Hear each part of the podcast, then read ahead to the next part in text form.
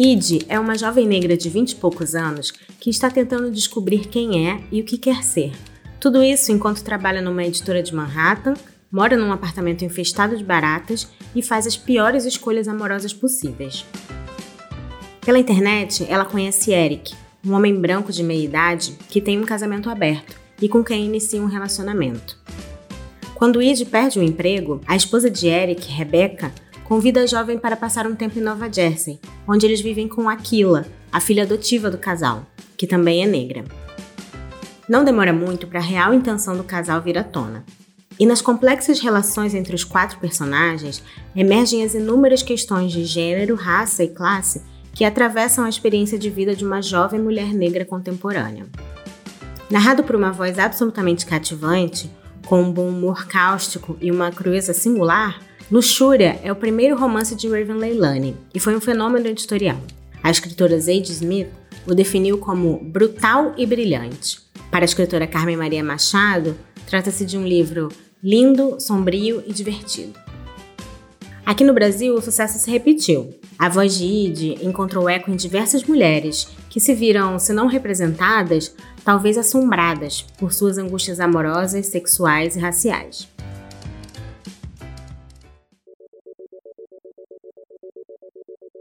Eu sou a Thaís Brito e no episódio de hoje da Rádio Companhia, eu recebo aqui para conversar sobre luxúria a tradutora e escritora Stephanie Borges. Olá!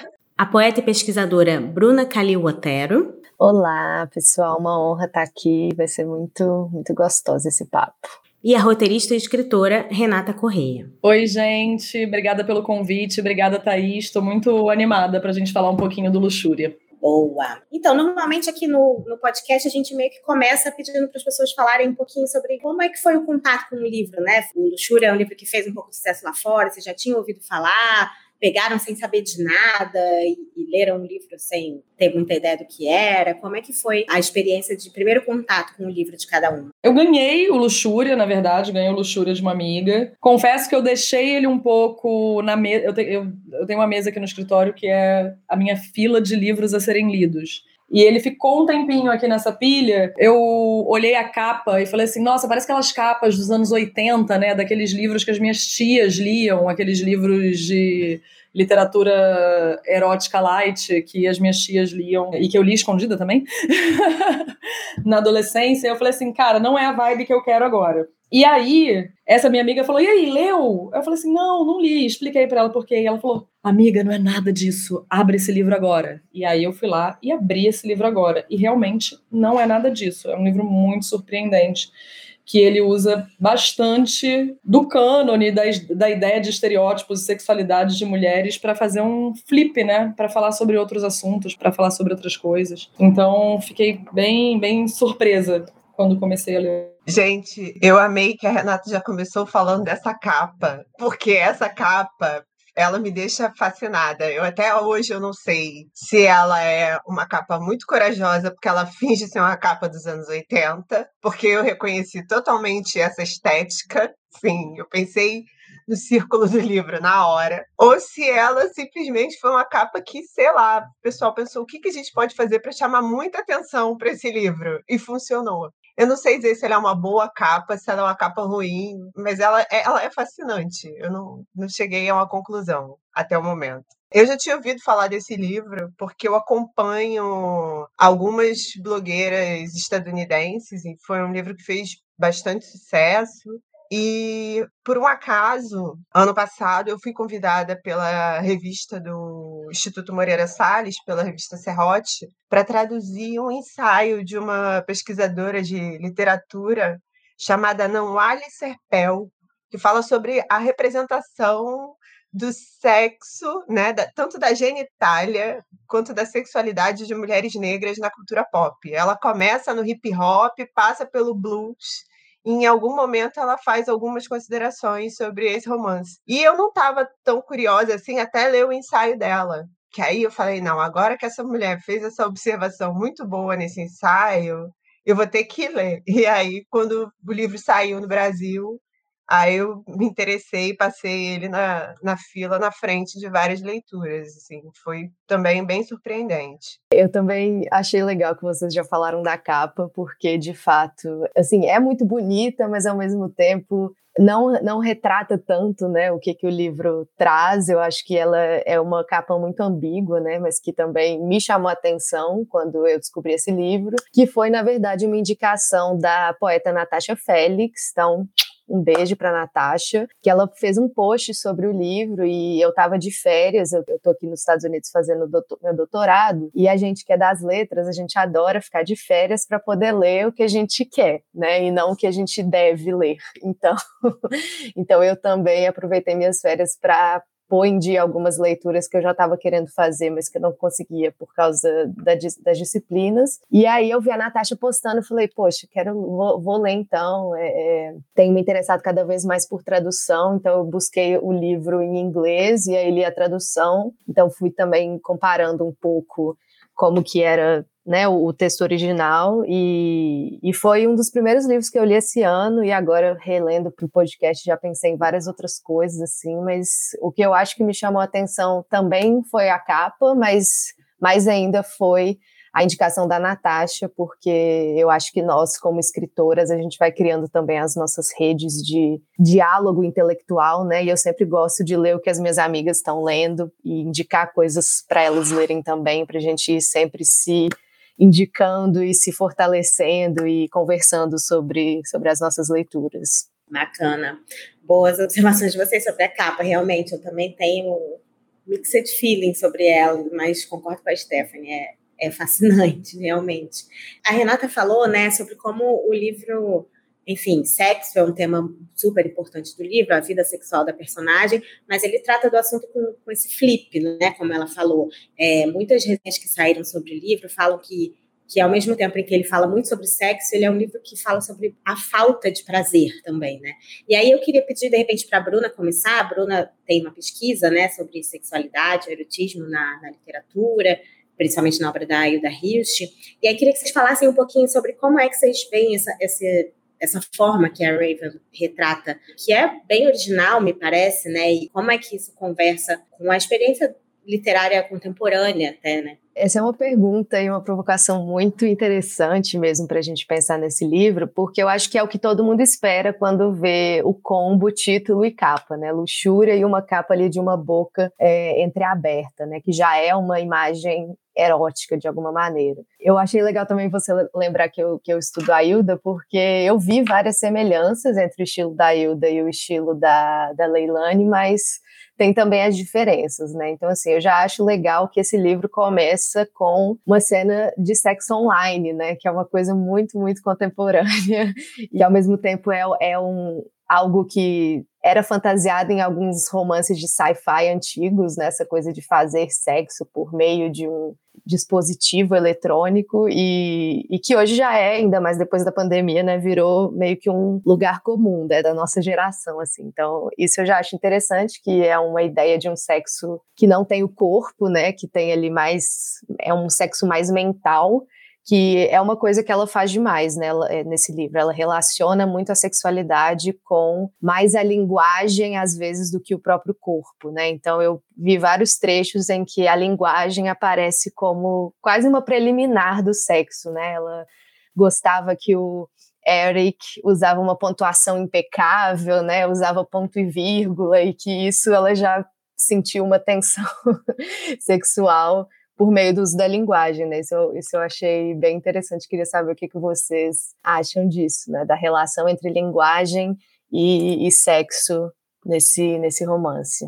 É, o sexo é uma coisa que se infiltra numa realidade que é muito árida, né? E aí acho que tem esse intercâmbio entre essa aridez da realidade desses, desses dois personagens, né, da protagonista e do seu, do seu amante, pelo menos o, o amante que aparece mais na narrativa, e como muitas vezes as frases que teoricamente seriam deserotizadas, elas são as frases, as construções textuais que mais deixam o texto impregnado de erotização, na verdade. Essa que a Bruna citou, por exemplo, as mensagens, eu tô com essa frase aberta aqui destacada. As mensagens que ele me manda têm pontuação impecável. Eu tô, sei lá, eu tô, é quase uma Jane Austen, sabe? assim, é essa, essa, essa ideia de que o sexo se infiltra num escritório, em dois escritórios que estão cada um em um lado da cidade, né? É, essa, essa distância física que é não erótica, ela se torna muito erótica quando, quando ela é atravessada pela linguagem da nossa, da nossa narradora protagonista tem uma coisa que já me deixou muito, muito intrigada, porque nós mulheres negras a gente está sempre lidando com esse estereótipo da, da sensualidade. Então, assim, uma mulher negra geralmente ela é colocada entre dois extremos. Num você é invisível e você é assexuada, no outro você é muito sensual e muito transante. E aí eu acho muito curioso porque ela parte desse lugar mas ela vai desmontando várias ideias desse estereótipo da mulher negra sensual. Então, eu acho maravilhoso essa questão de que, por mais que a Ed goste de transar, ela gosta de transar com um cara que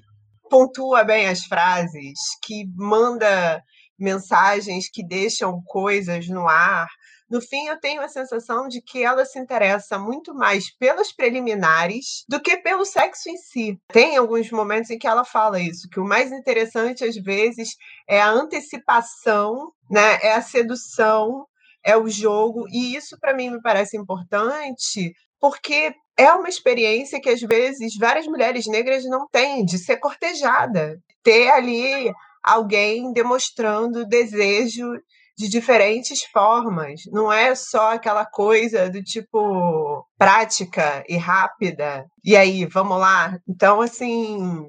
Tem, e tem várias camadas aí, e também acho interessante quando ela faz essa distinção entre ter sexo, tipo, a dificuldade não é conseguir o sexo, a dificuldade é conseguir prazer, é conseguir intimidade, é conseguir outras coisas que a gente às vezes espera que venham com o sexo, mas que às vezes não vem porque é o tipo de coisa que se constrói, que leva tempo, que as pessoas precisam, sei lá, conversar a respeito até chegar lá. Então a linguagem também é muito importante nisso, né? Nesse aspecto da não só da elaboração do desejo, mas da construção de uma intimidade para que o sexo seja melhor. E tem uma coisa também que eu acho que coloca a gente logo nesse lugar contemporâneo, é, quando a gente começa a ler, né?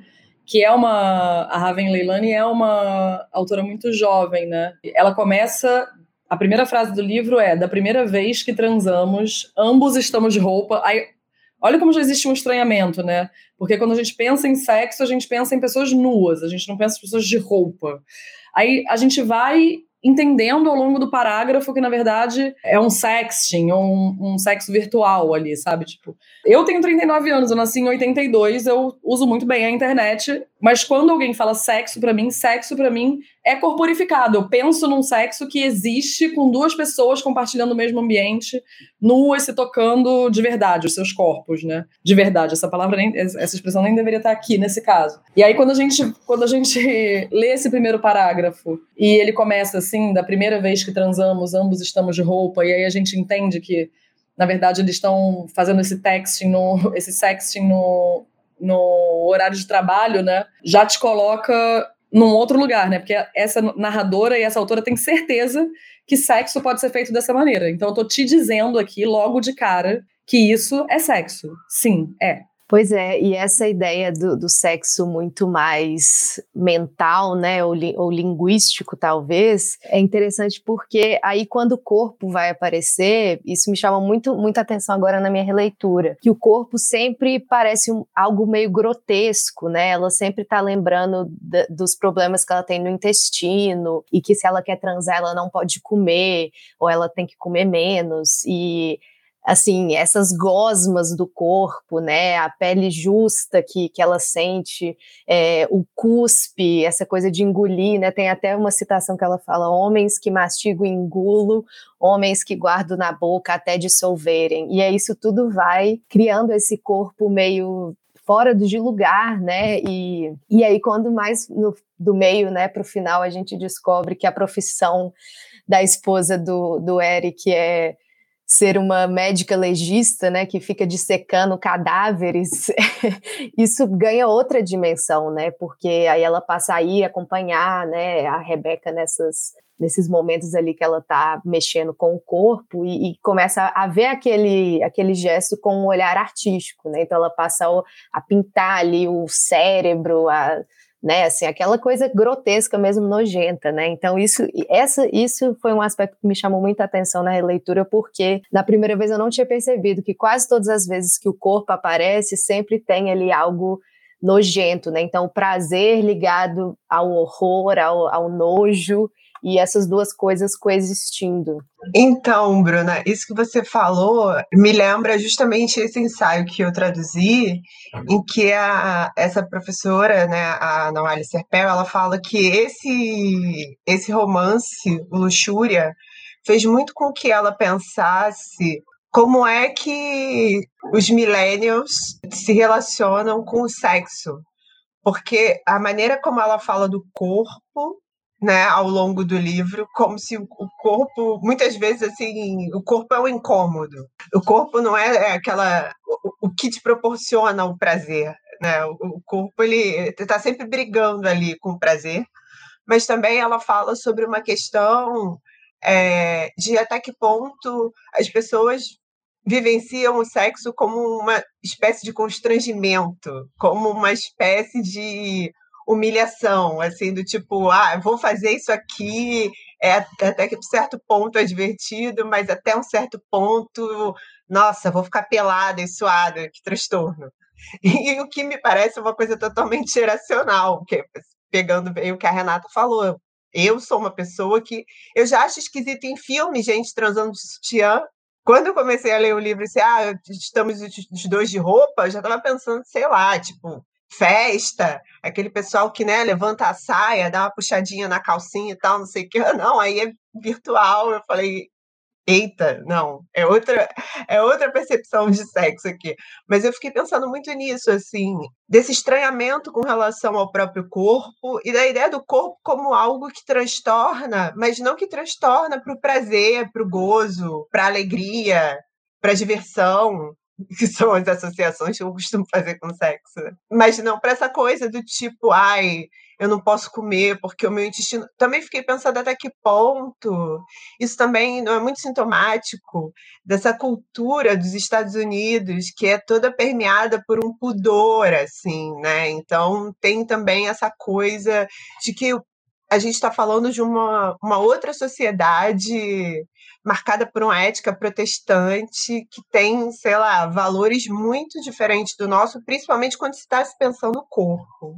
Sim, e só um comentário agora que eu estou morando nesse país, né, que enfim, fugir com o meu cérebro para cá, é uma coisa muito louca, né? Porque a gente, nós brasileiros, a gente se comunica muito pelo corpo, né? A nossa linguagem é o tempo todo é, física, de abraçar as pessoas, de dar beijo, é, mesmo pessoas que a gente não gosta ou que a gente não tem tanto afeto, a gente sempre abraça por uma questão de educação, né? E então eu sinto, eu sempre senti muito que o nosso corpo faz muito parte da nossa identidade, né? O corpo do brasileiro sempre está em evidência em, em tudo que a gente faz, a gente coloca muito nosso corpo. E desde que eu cheguei aqui, né, tem oito meses que eu tô aqui hoje, inclusive, fazem oito meses, e é assim, estadunidenses não têm corpo, ou eles se esforçam muito para esconder o próprio corpo ou para esquecer que eles que o corpo deles existem assim. Então isso é um, algo muito louco, acho que é um, é um dos maiores choques culturais que eu tenho, porque quando eu conheço uma pessoa, claro que isso também mudou com a pandemia, né? Mas assim, o nosso instinto rápido de conhecer uma pessoa é abraçar ela, né? Tipo, prazer pelo. É, você literalmente falar, né? Prazer em conhecê-lo e, e abraçar. E aqui, quando eu vou fazer isso, as pessoas sempre acham estranho, né? E elas colocam a mão no lugar, né? Tipo, vamos dar as mãos. E eu sempre acho muito estranho, muito formal. isso de dar as mãos, né? E, e, relendo, eu também percebi que essa é a cena deles se quando eles se conhecem pessoalmente, né? Eles dão as mãos, eles não dão um abraço, né? E assim, então isso é algo que ficou, que eu fiquei pensando muito, que tem realmente, eu acho que a Stephanie falou tudo, assim, tem muito a ver com esses códigos sociais de uma outra sociedade que é muito diferente da nossa e que eu, como brasileira, estando aqui, estou tendo muita dificuldade de entender, porque realmente é outra linguagem, outro alfabeto, totalmente. É outra língua, né? Outra linguagem corporal distinta. E o corpo também, ele não, não é só o lugar de desconforto, né? Essa, essa colocação da Stephanie foi brilhante sobre esse corpo que é um transtorno, né? Mas a intimidade e o afeto são um transtorno também, né? Você vê o casamento do Eric e da Rebeca, aquilo ali parece, sei lá, uma empresa, um empreendimento, né? algo parecido com isso. Os encontros, teoricamente, cheios de paixão de dois amantes, no caso da Ed e do Eric, na verdade são encontros super desconfortáveis também. Parece que eles sempre estão falando a coisa errada, na hora errada. E assim, é, é meio esperando para que o auge daquele desconforto, da intimidade, seja o sexo, que vai ser ainda mais desconfortável, que vai ser ainda mais constrangedor. E os silêncios, né? Essa intimidade também, ela não é. Ela não passa só por esse afastamento do corpo, né? Todas as relações que se estabelecem é, se estabelecem através de uma observação, de um silêncio, de um distanciamento. Quando a Ed vai para casa do, do Eric, ela é colocada num quarto. Ela tem tudo que ela precisa, mas ela tá, tá isolada, ela tá num lugar isolado. Assim como a filha do Eric e da Rebecca, isolada. Parece que assim, se a gente abrisse a planta baixa desse, desse, dessa casa, dessa casa de classe média alta privilegiada, que os pontinhos humanos que moram ali podem viver sem jamais se encontrar. Eles não precisariam se encontrar para continuar vivendo, né? E a outra coisa que eu observei também foi como existe uma, uma diferenciação entre o corpo da Ed e da Rebeca, né? A Rebeca observa o corpo daquela mulher branca, um corpo muito asséptico, né? Tipo, ela faz um pilates, uma yoga ali, fica assim, não tem nada fora do lugar, ela é seca, ela é magra, ela não, não tem nada que transborda, como é o caso da Ed, né? Existe um transbordamento ali que tá na fisicalidade, enquanto aquela mulher branca não, não, não transborda nada. É tudo exatamente na medida para o que é. Não, não existe nada, assim, tipo, é, tem até uma esterilidade ali, né? Gente, muito bom tudo isso. Não estou precisando nem fazer perguntas, vocês são maravilhosas. Uma coisa que eu fiquei pensando agora sobre tudo isso que vocês falaram do corpo, né? É que aparece também no, no livro essa coisa que é muito, muito das mulheres, de uma forma geral, que é esse ódio ao próprio corpo, né? A Id fala sobre isso, ela fala sobre isso na Aquila, né? Que é a filha do do Eric e da Rebeca. E aí vocês estavam falando dos trechos marcados, eu estava olhando aqui os trechos que eu marquei também, e aí tem uma, um trecho que eu acho muito bom, que é quando a gente descobre que a mãe da Id se matou, né? E aí ela conta assim: nossa ligação era nosso ódio mútuo pelo corpo, embora o meu ódio fosse adolescente e o dela muitíssimo mais desenvolvido. Em parte, um truque de seu cérebro recém-sóbrio que via na comida um substituto para as drogas que sempre a haviam mantido magra. Quando ela se matou, ainda faltavam 5 quilos para chegar à sua meta. Então, tem mais essa camada, eu acho, também de, de ódio ao corpo nessa, na trama do livro, né? Mas, enfim, eu acho que agora eu queria mudar um pouquinho de assunto e falar um pouco sobre o humor, porque, enfim, como vocês falaram, o livro é, é puro desconforto, né? A vida da, da Id é uma vida difícil, ela perdeu o emprego, ela não tem onde morar, ela dorme com baratas, ela não tem um relacionamento afetivo com ninguém, enfim. Mas tem, o livro tem um humor, principalmente no, na primeira metade, eu diria, que depois ele vai até se diluindo um pouco, quando a trama vai ficando um pouco mais dramática. E aí eu queria que vocês falassem um pouquinho sobre, sobre isso, Renata. Eu sei que, enfim, é um assunto que talvez ela se interesse, talvez pode começar. Falar sobre o uso do humor que a Raven faz no, livro. A Ed é uma é uma narradora muito atenta, né? Ela é uma narradora muito arguta. Então, as relações, eu acho que uma das principais características do humor bem construído é esse olhar muito atento para as relações de poder, né? Se você tem esse olhar, você está com meio caminho andado para fazer bom humor, não bom humor, mas humor bom, digamos assim. E quando a gente é, fala, por exemplo, da demissão dela, que é, que é um momento que teoricamente seria angustiante, e ele é angustiante também, ela usa nos recursos do humor mais clássicos, né, que é a ironia. Ela, ela é acusada de se relacionar afetiva e sexualmente com diversas pessoas desse, desse trabalho, e que isso não poderia continuar, que isso causava uma espécie de transtorno e tumulto naquele ambiente de trabalho. E ela passa na frente da sala do primeiro homem com quem ela se relacionou naquele ambiente de trabalho. E ele continua trabalhando novamente. ele está ali. É, os materiais de desenho que ela. Porque ela é uma aspirante artista plástica, né? Ela trabalha nessa editora, mas ela não trabalha nessa área. Então tá ali, os pincéis dele estão intocados, a prancheta, o cheiro de tinta, tudo isso que é o verdadeiro objeto de desejo dela, porque aquele homem definitivamente não é, continua ali para ser explorado, usado por aquele homem que segue intocado, como se ele não tivesse participado é, dessa luxúria, né? Então, eu acho que o humor que a Leilani traz, ele, ele, é, ele vem desses, dessas duas características principais, assim, do olhar muito atento para as relações de poder e como elas se estabelecem, seja no ambiente de trabalho, seja nas relações de afeto ou dentro das, da família que ela vai integrar dessa maneira meio torta, seja a ironia.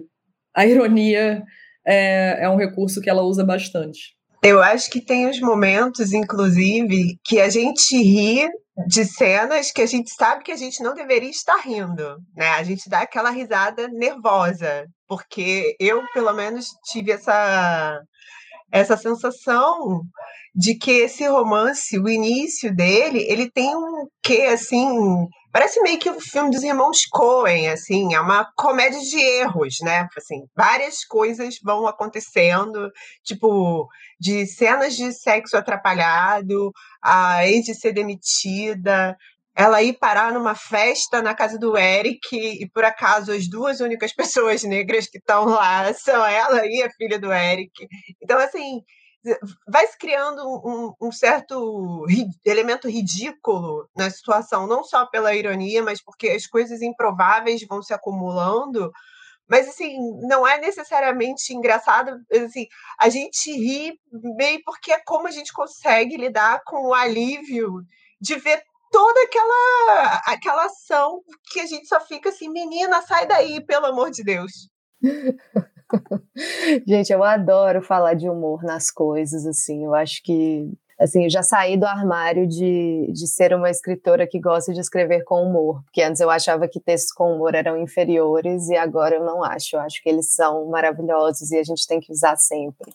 Assim, todas esses, essas coisas que vocês falaram, né, da ironia e, e da comédia de erros, acho que é um termo brilhante para a gente pensar esse livro, e eu sempre fico pensando quando eu estava relendo dessa, dessa voz narrativa, né, que vai se construindo, que é muito irônica o tempo todo, né? Que ela sempre parece estar tá brincando com a nossa cara ou tendo uma consciência de que nós somos muito estúpidos.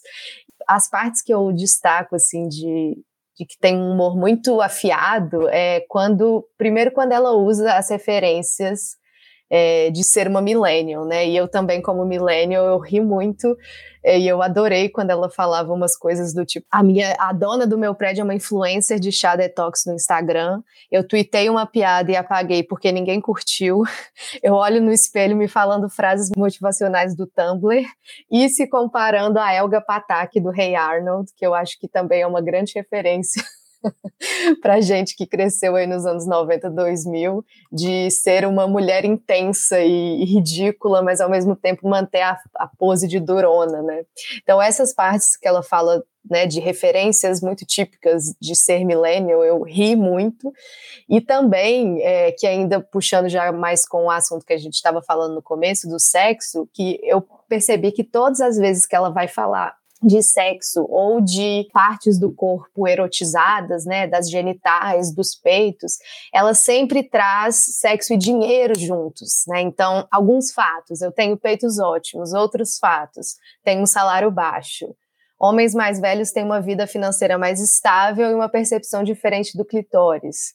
Na mesma escada, eu sempre marquei exames ginecológicos e buscava estender o prazo do financiamento estudantil. Então, essa ideia do dinheiro sempre ele ligado com, com o sexo, eu acho que é, é, um humor no sentido de que é uma quebra de expectativa, né, que a gente não está esperando essa, essa relação. E também quando ela falava das, da dívida, né, do financiamento estudantil, que é algo também um pouco bem típico, né, do, dos Estados Unidos, assim, essa ideia das pessoas irem para a faculdade, assim, e adquirirem uma dívida impagável, né, que elas ficam a vida inteira tentando pagar. E quando ela vai falar, né, ah, se eu morrer, eu pelo menos não vou precisar pagar minha dívida do, do financiamento estudantil, né? Que é uma piada bem sombria, mas que é, é exatamente isso que a Stephanie estava falando, né? esse riso meio fora de lugar que a gente tem, dessa voz muito irônica, muito sarcástica, e que às vezes toca nos pontos sombrios, né? Mas que eu acho que só dá mais complexidade, assim, pro, pro romance. Assim, é uma coisa que eu acho que talvez a gente precise falar, porque a gente já falou que o livro é bom, né? Mas mostrar que o livro não é só desgraça, porque assim, eu acho que tem esse contexto da vida da Ide que é bem complicado, porque ela é sozinha, ela é uma pessoa extremamente solitária, mas ela também tem essas questões, né, assim, que são contextuais mas que eu acho que talvez quem é jovem no Brasil hoje, lendo esse livro, também pode se sentir amparado de certa forma e pensar, ah, não sou só eu que estou me sentindo um tanto quanto abalado com a situação do mundo nesse momento. Mas é, tem essa questão de que lá eles têm essa cultura da dívida, né, do financiamento estudantil, que é uma coisa absurda. Nos Estados Unidos também tem essa cultura de hipoteca, em que as pessoas tipo, não conseguem pagar também as próprias casas. Né? A crise econômica que eles vivem hoje é porque chegou num grau de endividamento por causa disso. Tem a questão da gentrificação de Nova York, que está cada vez pior. Então, o lugar que ela consegue pagar para morar é um kitnet horroroso, velho, num, num prédio antigo. Então, assim, não é só uma questão de, ah, essa personagem é meio desajustada, né? Eu acho que, assim, parte do que ela passa e parte do que acontece com ela é justamente porque ela está inserida num contexto que torna a vida dela muito mais difícil. Né? Ela tem um trabalho que tem uma certa é, responsabilidade e você vê pela descrição que ela faz do emprego dela que ela sabe que ela ganha menos porque ela é mulher e porque ela é uma mulher negra. Né? Então eu acho que também tem esses elementos para a gente pontuar, porque assim, né? Ainda que a Ed seja essa personagem que às vezes a gente fica meio perplexo com as atitudes que ela toma, por outro lado, é, a situação dela não é alguma coisa do tipo aquela expressão do, do Mark Fisher, né? A privatização do estresse. Ah, ela é assim porque a mãe dela morreu. Não, ela é assim por uma série de questões subjetivas, mas também questões do mundo que vão atravessando a vida dela e atrapalhando que ela consiga o sonho dela, que é ser artista, né? É, eu ia perguntar para vocês algo justamente indo um pouco nesse caminho para falar um pouco sobre a construção dessa personagem, né? Porque é isso. O texto ele discute ele gênero, raça e classe e, e como todos esses aspectos moldam um pouco quem é a It, né? Além para além de todas as outras coisas, como a Stephanie falou. E aí, enfim, vocês três são escritoras. Queria que vocês falassem um pouquinho sobre essa construção dessa personagem, né? Assim, que como é que, que, que vocês acham que a Raven fez aí de de, enfim, de diferente, de original, para construir essa mulher, que, como a Stephanie falou, tem as suas questões subjetivas, mas também é muito impactada por, enfim, diversos aspectos do mundo, né? Olha, eu acho que ela foi uma escritora extremamente corajosa. A gente, óbvio, a gente está vivendo num mundo atravessado por essas questões de gênero, de raça, de classe social, de orientação sexual o tempo inteiro, né? E eu não sei se vocês sentem como escritoras, mas eu já senti isso, principalmente no meu trabalho de roteirista, que exigem de uma mulher que ela construa personagens que não é, maculem a imagem das mulheres, entendeu? Sem construir agora, personagens são sempre fortes e éticas e, e corretas e maravilhosas, a não ser que ela seja, obviamente, uma vilã. E isso me incomoda muito, porque, na verdade, as, nós, como mulheres criadoras, deveríamos ter liberdade para construir as personagens que a gente quer para debater as questões que a gente deseja. Então, num ambiente de criação tão árido, que eu imagino que nos Estados Unidos deva ser até pior por causa do moralismo sexual, enfim, que é, é extremo ali nesse lugar, eu acho que ela foi super corajosa, porque ela parte dessa, desse estereótipo, como a Stephanie colocou aqui, né? Estereótipo da mulher negra que transa, da mulher negra sensual. E ela fala assim, cara, eu vou é, jogar essa isca aqui para vocês e vocês vão ver do que eu sou capaz. e ela mostra muito do que ela é capaz. Então, assim, tem um, uma, uma cena que ficou comigo, assim, do livro e que não, não sai de mim, assim, é muito louco. Às vezes eu penso, tô lá lavando minha louça e penso na cena, que é a cena onde a Rebeca tá fazendo uma necrópsia e a Ed tá pintando essa necrópsia vestida de vestido de festa. É uma cena muito estranha. Eu não imagino, eu não, eu não, acho que eu não consigo lembrar de uma, e assim, num livro que não é de realismo fantástico, né, sabe? Tipo, que não é um, que é um livro que se propõe a ter uma verossimilhança. E ela me levou para esse lugar e ela fez eu acreditar que esse lugar era crível e fez com que para mim fosse uma dos, do, das cenas mais icônicas assim do livro inteiro. E ali tem um jogo que me pareceu muito interessante, né? Quem é a artista ali? É a Ed, que é uma mulher negra, né? Quem tem a sensibilidade? É ela. Onde está a violência? Onde está a crueldade? Onde está a desumanização? Tá na, na, na Rebeca, né? Que é a mulher branca, assim. É quase como se ela ali com uma imagem ela dissesse tudo que vocês sabem sobre mulheres tá errado. Olha, olha aqui, olha por esse ângulo aqui.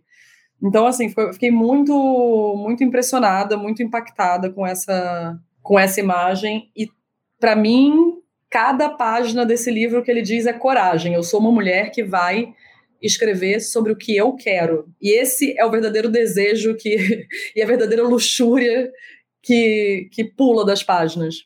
Eu fiquei pensando antes, quando a Renata falou, porque assim, a Rebeca é uma personagem que me deixa intrigada.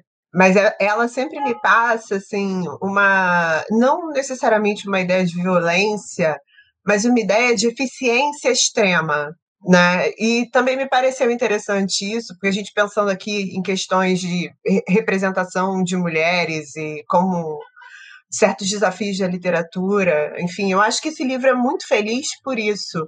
Porque, assim, isso que a Renata falou, de que espera-se que mulheres construam é, histórias edificantes, isso já é um, é um problema que não vem de agora. Quando eu li esse livro, a primeira coisa que me veio na cabeça foi o Sula da Toni Morrison, que eu li em outubro do ano passado, logo que a companhia lançou chegou aqui em casa, eu corri para ler. E é um livro em que você tem essa personagem que é também uma mulher negra, que ela não está interessada em seguir nenhum dos caminhos que estão disponíveis para ela nos anos 20, no meio da segregação na Jim Crow. Então, assim, ela não quer ser mãe, ela não quer ser esposa, ela cata a mala dela e vai embora da cidadezinha dela e volta dez anos depois e fala: É, tipo, voltei, mas não quero saber dessa vidinha de vocês, não. E aí ela tem um pouco essa, essa relação com a Sula, que é meio assim, ela não é uma mulher que está em busca de redenção. E quando a gente olha assim, autoras negras que escrevem mulheres negras que são vistas como claramente desagradáveis, isso é uma afirmação muito grande da nossa humanidade, porque assim, eu nem sou o estereótipo da mulher negra sensual. Eu também não sou o estereótipo da mãe, né? Então, quando a gente começa a pensar nas imagens de controle da Patrícia Hill Collins, né, elas vão, na verdade, destruindo, combatendo essas imagens de controle, criando essas personagens que elas são complexas, elas são contraditórias e ao mesmo tempo a gente se vê ali pensando: minha filha, você não sabe o que você quer, mas descobre, porque eu quero ver você conseguir, eu quero ver você se dar bem, sabe? Mesmo que seja do seu jeitinho torto aí, meio esquisita. Mas eu também acho que tem essa sacada que é. A, a Raven Leilani ela poderia ser maniqueísta com os personagens brancos. E ela não é ao mesmo tempo em que ela ironiza esses personagens, em que ela fala, por exemplo, do quanto o Eric é totalmente descolado da realidade, como ele ah, é quase bonitinho o jeito como ele é bem intencionado, mas ele não faz a menor ideia de como a vida pode ser difícil quando você mora num kitnet cheio de barata, porque é o único lugar que você tem para pagar. Ou ela poderia retratar a Rebeca como uma esposa frígida, tediosa, porque é uma mulher sistemática, que gosta de rotina, que faz yoga, que trata o próprio corpo como se fosse né, essa grande produção de eficiência, e depois ela coloca a Rebeca num show de punk rock, falando: eu nem sempre fui essa esposa, eu nem sempre fui essa mulher. Eu gostava de vir aqui para roda punk trocar soco. Então, assim, é muito maravilhoso o que ela faz, porque ao mesmo tempo que ela constrói a complexidade dessa protagonista, dessa narrativa, dessa narradora negra, ela também não coloca os brancos num, num lugar em que eles são nem vilões, nem vítimas, eles simplesmente são pessoas que estão ali perdidas no mundo como qualquer outras.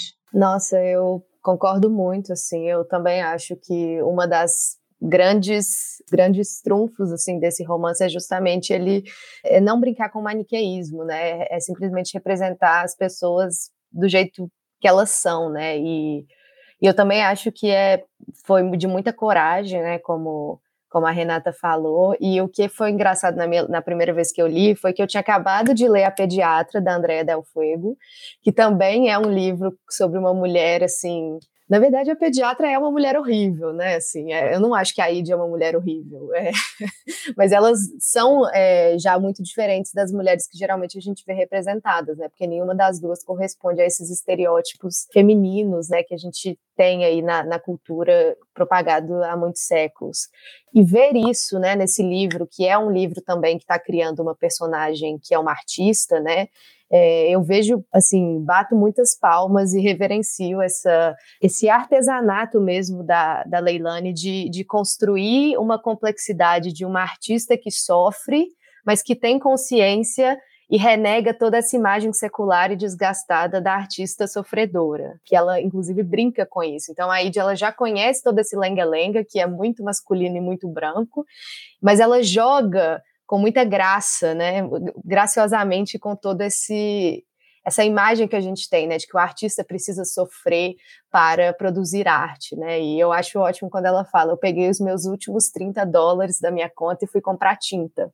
Então ela vai construindo né, essa, essa subjetividade artística como mulher, como mulher negra, como uma pessoa que está ali é, indo de um subemprego para outro subemprego e ao mesmo tempo tendo muita consciência de todos esses recortes, né, que impactam na sua na sua existência no mundo e consequentemente na sua arte, né? Então uma, uma uma parte que eu gosto de lembrar que eu acho que é bem, bem legal quando ela está sendo demitida e aí eles lembram do trabalho incrível que ela fez com as biografias infantis da Maya Angelou e da Frida Kahlo, né? Mas que foram editados os abusos sexuais e o acidente porque as crianças não querem ver, nem os pais das crianças querem ver o sangue que as mulheres têm que derramar para fazer arte, né? E, e, isso ficou, essa imagem ficou muito forte na minha, na minha cabeça. E uma outra parte também, que é quando ela está conversando com o Mark, né, que é esse cara que foi uma paixão maior assim na empresa, e que ele dá um discursinho ali para ela, né, do que é ser um artista e tal, e de que por isso que ela não é boa o suficiente.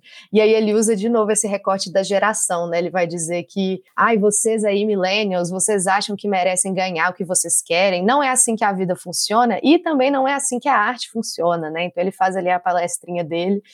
E eu fiquei pensando muito nessa coisa do, do dessa construção subjetiva de ser uma artista no século XXI, né, com todas essas referências da cultura pop, do, do Rei Arnold, do Tumblr e do Instagram, e de ao mesmo tempo ter que ir contra toda essa instantaneidade que a gente é bombardeado o tempo todo, para se voltar ao momento de escrever um livro, de escrever um poema, que são coisas que demoram, né, são coisas que exigem da gente uma pausa mesmo nesse mundo virtual louco, né? Que, que como aparece a, a Aquila, né? Uma hora ela tá ali rodando, é, eu ia falar scrollando, né? Eu esqueci a palavra, tipo, descendo a, a, timeline, né? Do Twitter, e que a gente precisa ter esses, esses momentos, né? De pausa para poder produzir, né? Mas resumindo, né? Eu acho que o que eu mais gostei, assim, dessa personagem é que foi é, na minha leitura, né, uma das representações mais interessantes, complexas e também verossímeis do que é ser uma artista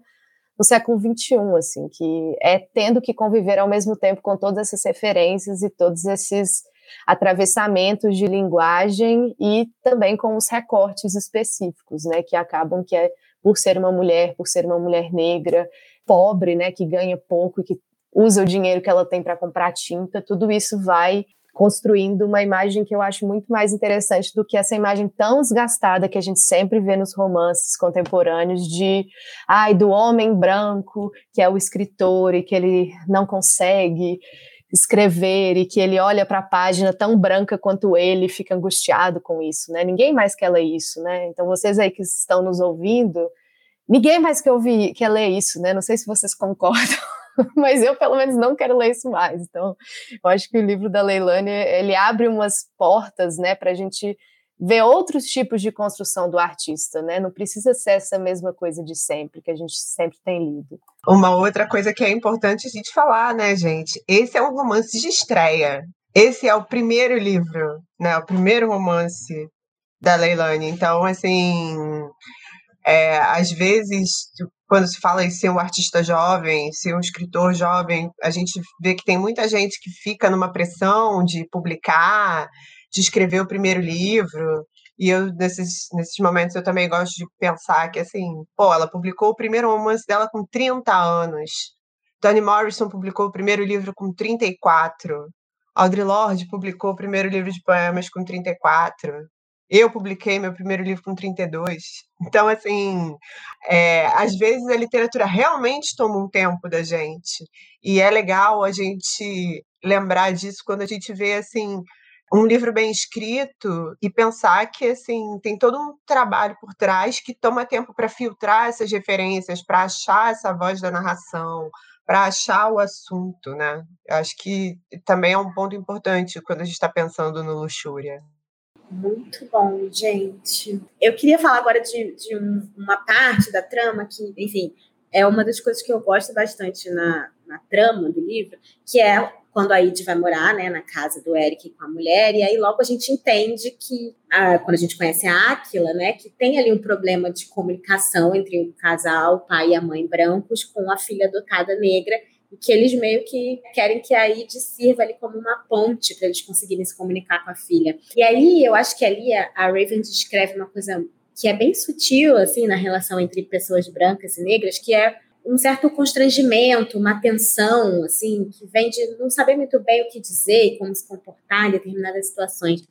E eu, que sou uma mulher negra também, me identifiquei muito com algumas dessas cenas e aí eu queria saber se, enfim, isso ou outros aspectos dessas sutilezas, né, dessas, dessas relações também, enfim, impactaram vocês. Acho que Stephanie, obviamente, pode começar, mas, enfim, para todos vocês. Olha, esse é um dos pontos muito sensíveis e muito felizes desse livro. E eu fiquei feliz porque, na verdade, eu tenho lido alguns romances contemporâneos recentemente que tratam desse assunto. Eu acho que quem leu o Garota Mulher Outras, da Bernardine Evaristo, se não leu ainda, leia, que é um romance maravilhoso. Tem também algumas dessas tensões, né, inclusive dentro de relacionamentos interraciais. E tem um que eu gostei muito também, que também é um livro de estreia de uma escritora britânica chamada Natasha Brown, chamada Este Não É o Seu Lar. E assim, tem uma poeta, que eu tenho a felicidade de ser a tradutora dela, que é a Claudia Rankin, que escreve poemas em prosa e ensaios também sobre essas questões, assim, tanto de amizade, de relacionamento interracial, né, com o marido branco dela, com que ela também colabora em projetos artísticos, enfim, o, o livro, o último livro dela, o Só Nós, é muito sobre intimidade diálogo e como conversar honestamente sobre a convivência entre pessoas brancas e negras. E assim, eu senti um pouco de, de falta no, no Luxúria, talvez, de uma conversa mais aberta dos personagens adultos sobre adoção, né? Eles não falam da adoção. A adoção é uma coisa dada, tipo, essa menina está aqui, não sabemos o que fazer com ela, um queria muito, o outro queria menos, não sei o quê. Mas, assim, a adoção em si já não é um processo simples. Já, já vem carregado de várias complexidades. E eles ainda é, adotam uma criança que está dentro de um perfil que a gente sabe que está entre os perfis mais rejeitados, por exemplo, de adoção no Brasil, que é uma criança negra já com uma certa idade. Mas eu acho muito curioso é que assim, o laço que se cria entre a Ed e a Aquila é meio que por essa incompreensão, assim, as duas elas compartilham uma linguagem ali que é meio esses brancos são esquisitos, mas eles acham que as esquisitas somos nós. E vão ali se achando entre as referências, o videogame, o cabelo, assim, o cabelo é um dos meus temas, então eu fiquei super emocionada com a cena delas saindo tal, pomada, trançando, que isso é toda uma intimidade que se cria ali, de uma coisa que você só compartilha com gente que entende ou a importância do seu cabelo para sua autoimagem, ou para quem sabe cuidar de cabelo crespo.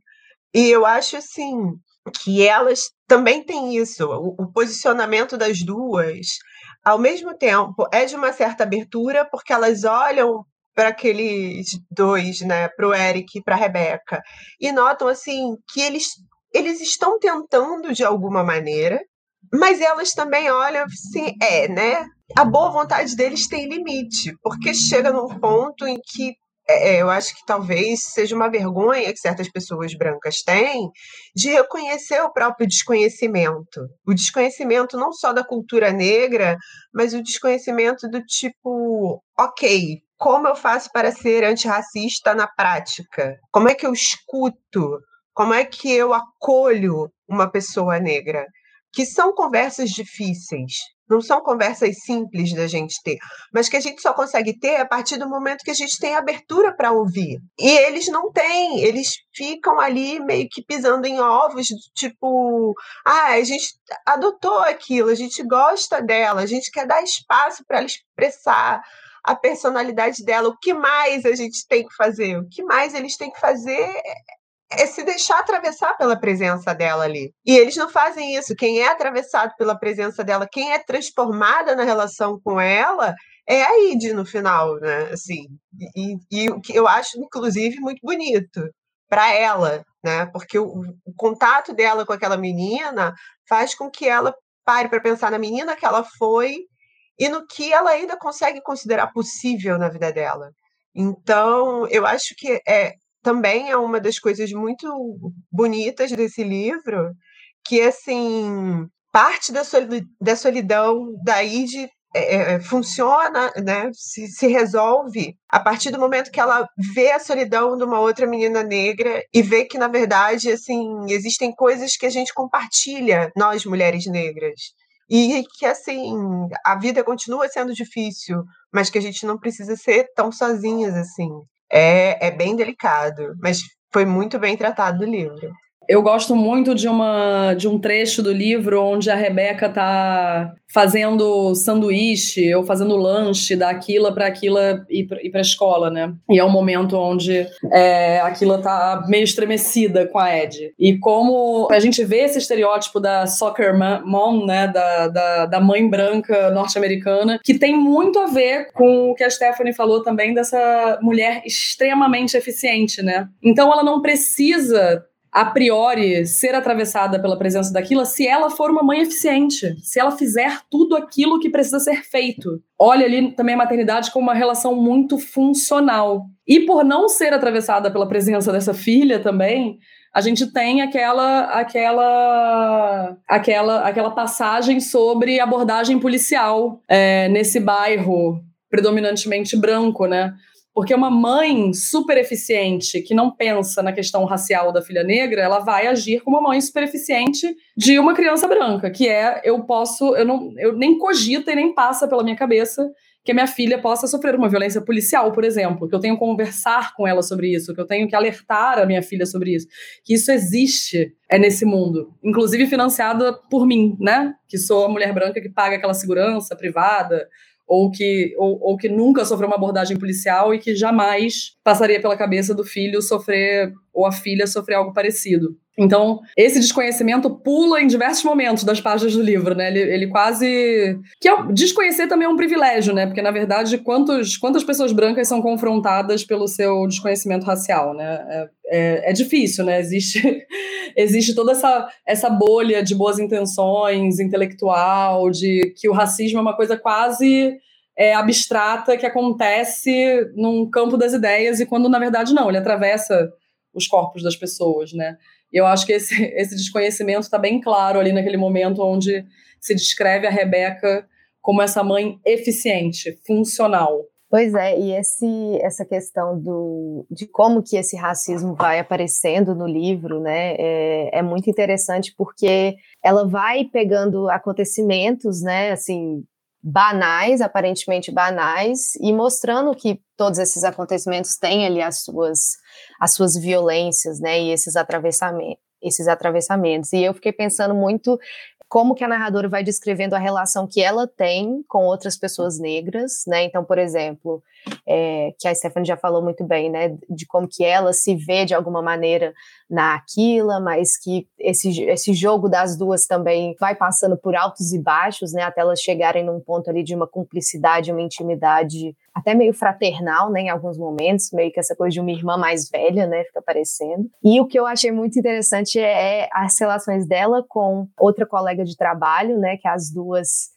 quando se veem, se reconhecem ali como as únicas pessoas não brancas em um espaço branco, respiram de alívio, libertas da condição de Tolkien. Essa é uma cena muito interessante. Ela até fala, né? Eu vejo a fome dela e ela vê a minha, né? Embora elas sendo muito diferentes, né? Essa outra colega que joga o jogo social ali melhor do que a do que a Id, mas elas se reconhecem, né? De alguma maneira. E o dono da esse personagem é um personagem que eu acho muito também interessante para a narrativa, instigante, né? E é também muito estadunidense, que é uma coisa que no Brasil a gente não tem, que é o dono da loja de armas, né? O cara que tá ali vendendo as armas e que vira ali para ela um amigo e depois um amante, né? Que é quem a engravida pela primeira vez e toda a relação que eles têm, não só como dois, duas pessoas negras em, uma, em um meio também majoritariamente branco, mas como pessoas que têm idades diferentes, né? E como que essa dinâmica de poder também vai variando, né, a partir dessa, desse recorte geracional. E a relação dela com o Eric, né, que, que é uma relação, né, assim, interracial, e como que ele, como homem branco, não se dá conta de várias, né, do esforço que ela faz, né, ou de várias coisas que ela precisa fazer e que ela se dá conta disso o tempo todo, mas ele não se dá conta. E aí acho que quando ele vai no apartamento dela a primeira vez, que ele tem um choque, né, que ele meio que percebe alguns abismos principalmente financeiros entre os dois. E para mim, assim, a melhor cena, uma das melhores cenas do livro é quando eles estão transando e aí ela fala: "Nossa, nada melhor do que fazer um homem branco de cadelinha". Essa frase para mim assim, maravilhosa. Tinha que pôr numa numa, numa moldura, assim, né? Dá para pôr num museu. Nada melhor que fazer um homem branco de cadelinha. Genial. Nossa, gente, eu acho que não tem uma maneira melhor da gente terminar essa conversa porque o papo tá ótimo, mas infelizmente a gente já chegou ao nosso tempo. Queria agradecer muito, Bruna, Renata e Stephanie. Eu já era uma fã de Luxúria, agora fiquei ainda mais depois de ouvir vocês.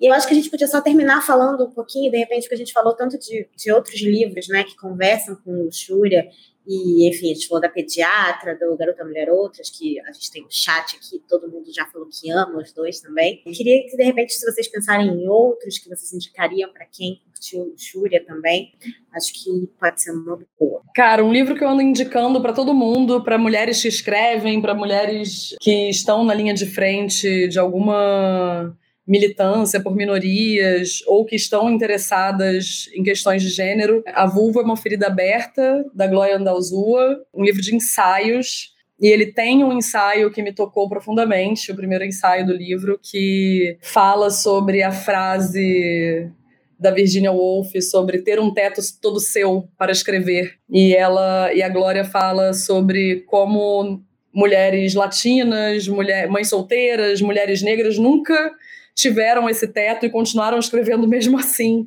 É, eu achei tão bonito, sabe? Eu acho que a gente tem que pensar em outras perspectivas também, uma perspectiva não eurocêntrica e nem estadunidense sobre o ato da criação. E eu li bem juntinho do Luxúria e, e, a, e a, personagem da Ed é, me pareceu quase uma leitora de Glória, sabe? Nossa, Renata, eu ia indicar um da Glória Anzaldúa também. que eu tô lendo muito ela agora, estou fazendo uma disciplina só sobre isso, identidade latina e tal. É, mas você já indicou, então já fica a, dupla indicação, e eu vou indicar um outro, então, que é um livro que eu não conhecia, se chama Sabe, é um romance da Gertrudes Gomes de Abellaneda, é uma escritora cubana, é um livro do século XIX, assim, então um romance histórico que eu acho que também tenho estudado muito do século XIX e o século XIX ajuda muito a gente a entender o século XX e o século XXI, e esse é considerado o primeiro romance feminista e abolicionista da América Latina, ele foi até publicado antes do nosso brasileiro Úrsula, né, que é considerado o, o romance inaugural da literatura afro-brasileira. E quando eu, e eu li também o Sabe um pouco depois de ler Luxúria, e embora sendo assim totalmente diferentes, né, o Sabe é um romance histórico, né, tem toda essa coisa da identidade nacional de Cuba, mas o que me chamou muita atenção é como que primeiro por ter uma autoria feminina, né, uma mulher ali que estava escrevendo em 1840 e como que ela vai criando a, a sua voz autoral, narrativa subjetiva, por meio do personagem Sabe, que é um personagem negro que ele começa o livro escravizado e depois ele é, se liberta. E ao longo do livro ela vai fazendo diversas aproximações né, entre essa voz de, de uma mulher como marginal na sociedade e da voz do negro como marginal na sociedade. E aí é, é uma construção subjetiva é, artística né, mesmo né, do Sabe como esse narrador né, então ele vai virando o narrador da própria história, ele vai se criando ali também como um artista, né, de alguma maneira. Então, acho que pode ser um, um livro legal para quem está também querendo expandir aí as suas referências, né, sair um pouco também dos Estados Unidos e ir para a América Latina, pensar as nossas relações com a América Latina e ler uma mulher, um romance histórico que eu também acho sempre legal a gente variar, sempre gosto de variar romances muito contemporâneos e romances mais históricos. Então fica aí, Sabe, 1841, publicado pela Gertrudes Gomes de Avellaneda. A Renata roubou minha indicação. Eu também li A Vulva Uma Ferida Aberta recentemente e adorei, então também vou reforçar. Mas é, pensando nessa, nessa questão de protagonistas negras é, complexas, eu vou recomendar um clássico da literatura dos Estados Unidos, que é Seus Olhos Viam Deus, da Zora Neale Hurston. A Zora Neale ela é uma figura-chave para as feministas negras. Esse é um romance que também articula questões de raça e gênero, que é a história de uma, uma mulher que nasce no sul segregado, ela é neta de uma mulher escravizada, ela é uma da é segunda geração livre na família dela, e ela tem essa vida totalmente inconstante em busca do que significa ser livre e do que significa ser feliz. E assim como a Id, ela se mete em várias furadas e vai reinventando a própria vida em vários momentos. Então, é uma referência muito legal, é uma autora que dialoga também com depois, né, Toni Morrison veio a dialogar com ela, é uma grande inspiração da Alice Walker. Eu acho que dá para a gente ver, por exemplo, como é que autoras negras estão elaborando várias questões afetivas, como ter uma vida autêntica, o que, que significa ser livre há muito tempo e essa essa literatura inspira a gente a, a pensar, né, o que que isso significa na nossa vida, na prática, para o que a gente quer criar, para o que a gente quer fazer. É isso. Perfeito, gente. Indicações maravilhosas também. Então, muito obrigada de novo, Bruna, Renata e Stephanie. Foi um prazer ter vocês aqui no podcast.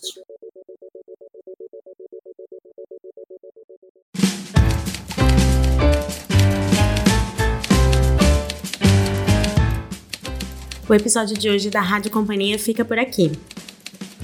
Você pode mandar críticas, sugestões e comentários para gente pelo e-mail radio@companhiadasletras.com.br. Até semana que vem.